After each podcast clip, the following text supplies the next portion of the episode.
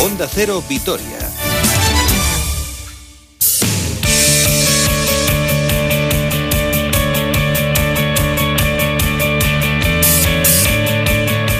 Tiempo ya para ocuparnos del deporte con Roberto Vasco y hola Roberto. ¿Qué tal Susana? ¿Cómo estás? ¿Te gustó eh, la etapa, lo que viste al final? Estuvo bonito, sí, sí. Eso están diciendo todos, ¿no? Que fue muy bonita. Estuvo muy bonito, es verdad que yo pensaba que Alejandro Valverde eh, iba a poder llevarse el gato al agua, pero apareció ahí Michael Woods y mira, se llevó, estaba Omar Fraile también, que conocía muy bien el terreno, pero mira, fue al final Michael Woods el que se aprovechó un poco de las circunstancias y se llevó una bonita victoria. Seguro que el alcalde está contento, aunque yo creo que a él le hubiera gustado más que hubiera ganado Valverde. it Pero, pero bueno, la etapa fue muy bonita y sobre todo disfrutamos del precioso territorio a la vez.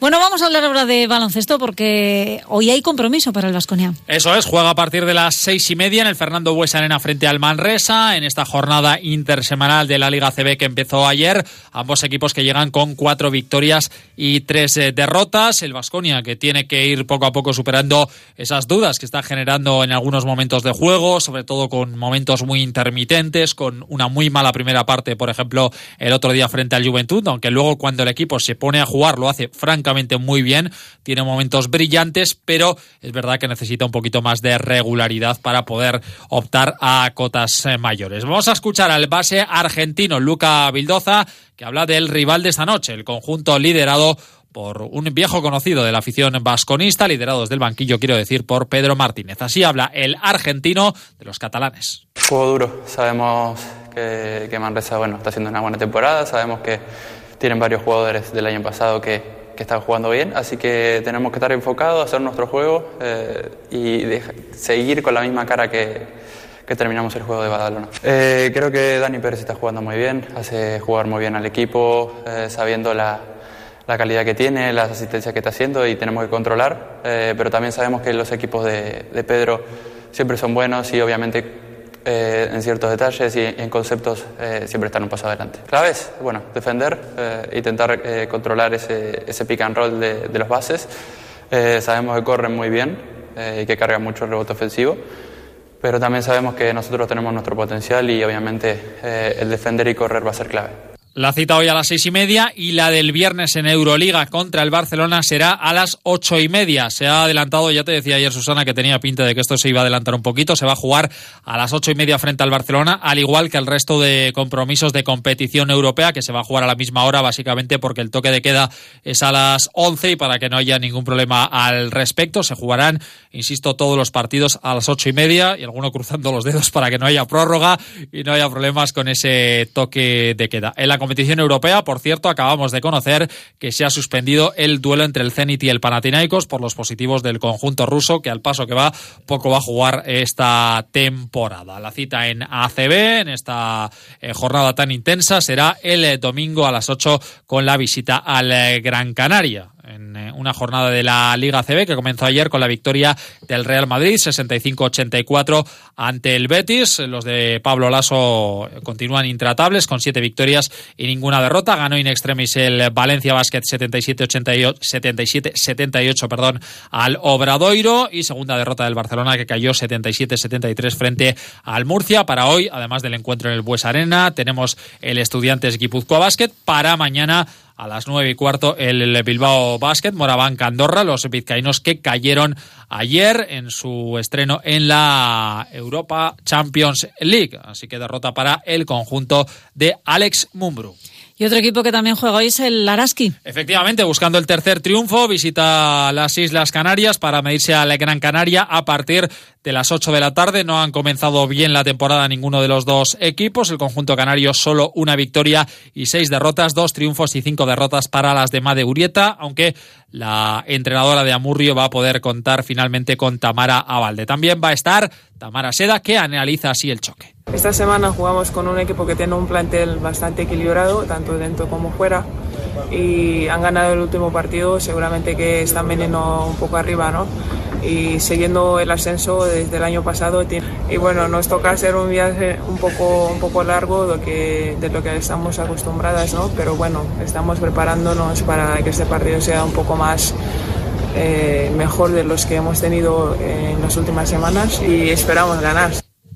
Vamos ya con el Deportivo Alavés. Que ha vuelto hoy a los entrenamientos, preparando la cita del sábado a las 9 frente al Barcelona, el equipo que se ha ejercitado esta mañana con eh, la baja de Para Ponce, que va a estar de baja, ya les dije, en torno a cinco o seis semanas por esa fractura en el segundo metatarsiano del pie. La duda de Rodrigo Eli, que continúa con molestias en el aductor, y el que podría disputar sus primeros minutos es Tomás eh, Tavares, el eh, lateral derecho, el interior derecho, que ha llegado carrilero derecho, mejor dicho, que ha llegado cedido, el joven futbolista en el que hay depositadas grandes esperanzas y que podría ser no sé si de una de las novedades en el once titular, pero seguro que una de las novedades en la convocatoria y poco a poco va sumando Pablo Machín efectivos. Enfrente un Barcelona que juega hoy a partir de las nueve de la noche contra la Juventus. Por cierto, tercer positivo de Cristiano, la gran estrella, así que no podremos ver ese duelo. Siempre hay morbo entre ver a Messi contra Cristiano Ronaldo, pero no lo podremos ver hoy, aunque en el Barcelona se habla poco del partido y mucho de la división de su presidente Bertomeu, después de decir hace poco más de 24 horas que no iba a dimitir, pues finalmente no le ha quedado otro remedio. Así que la casa de los líos en la que se ha convertido el Barcelona, vamos a ver si el Deportivo a la vez saca provecho de ello. El conjunto del Azul que seguirá ejercitándose durante toda la semana para ese duelo, donde buscará el tercer triunfo después de la importante victoria del pasado fin de semana. Y ahora hablamos de ciclismo. Efectivamente, retomamos el capítulo de la Vuelta Ciclista a España porque ya está en liza la octava etapa entre Logroño y el Alto de Moncalvillo, 164 kilómetros con una dificultad de segunda categoría y ese final de primera categoría. Vamos a ver si se marcan diferencias entre los corredores más importantes de la carrera. Ayer ya lo contábamos, lo hemos contado hace un momentito, la victoria de Michael Boots en Valdegovía Estuvo por ahí Omar Fraile, también Alejandro Valverde, pero finalmente fue el canadiense el que se llevó el gato al agua. El ecuatoriano Richard Carapaz, que continúa al frente de la clasificación general, dice que ayer no sufrió demasiado para, eh, para conservar el maillot de líder. Bueno, la verdad que ha sido una etapa muy, muy, muy rápida, ¿no? Eh, la primera hora y luego después también. Al final yo creo que ha sido una etapa de bastante desgaste. Bueno, no, al final no, yo creo que teníamos la situación bajo control, hemos tratado de, mantener la calma y sobre todo pues de cara al final sabíamos que, que no era tan peligroso, ¿no? Eh, hemos tratado de, de, mantener el tiempo a la fuga y bueno, pienso que hemos llegado con, con una muy buena renta todavía. No, la verdad que es increíble, ¿no? Ha sido, el equipo se ha portado a la altura, hemos defendido el mayor como se debe y, y nada, yo creo que los chicos súper, súper, súper, un trabajo espectacular. Carapaz, que es líder, con 18 segundos de ventaja sobre Hugh Carty, 20 sobre Daniel Martin, eh, los otros dos grandes favoritos a hacerse con el triunfo final. Primo Roglic está a 30 segundos y Enric Mas, el corredor del conjunto móvil, estará a 1.07. Por cierto, uno de los nuestros, Víctor de la Parte, que no se, no se encuentra disputando la vuelta a España que va a cambiar de equipo. El próximo curso correrá en el Direct Energy francés. Bueno, y nosotros hablamos ahora de pelota. Porque hay tregua. Finalmente se ha desconvocado la huelga de Baico Pilota y quiero saber un poco cómo están las cosas y para eso el que mejor conoce la situación es nuestro compañero John Armazábal. Caixo John, Guardián. Bueno, cuéntanos, John. Finalmente no hay huelga. ¿Cómo se ha llegado al acuerdo?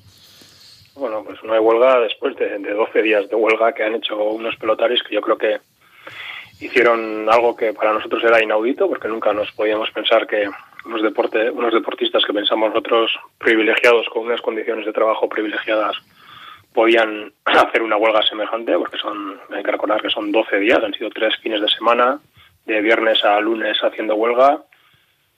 Eh, destacar quizá también el caso de Yolander Albisu y de Sierra Aguirre, que, que se, las, se la jugaron, se quedaron con la opción de, de no poder jugar una final. Ahora es una cosa que está en los tribunales, pero bueno, quiero decir, quiero decir que ha sido un esfuerzo, yo creo que muy grande por parte de los pelotaris y bueno, parece que han llegado a un acuerdo y según hemos podido saber, pues bueno, es un acuerdo que yo creo que es muy importante, no solo por el contenido, sino porque abarca todo el campo profesional, también están involucrados los pelotaris de ASPE y sobre todo para estos jóvenes como Iker Larrazábal y todos los que puedan venir por detrás, que bueno, que por lo menos a la hora de debutar tengan unas condiciones mínimamente dignas. Eh, John, esto puede traer secuelas porque ha habido incluso enfrentamiento ¿no? entre algunos pelotaris que estaban dentro de la propia empresa, ¿no? que estaban a favor de la huelga, otros que no, como era el caso, de, por ejemplo, de, de Aymar Oleizola. Eh, ¿Se ha tensado demasiado la cuerda con, entre ellos mismos? Bueno, yo creo que habrá cicatrices que habrá que cicatrizar y que necesitarán su tiempo. Evidentemente, pues claro, la posición de, de los que estaban en huelga y los que no estaban, pues eran diferentes. Eso en un vestuario evidentemente crea fricciones.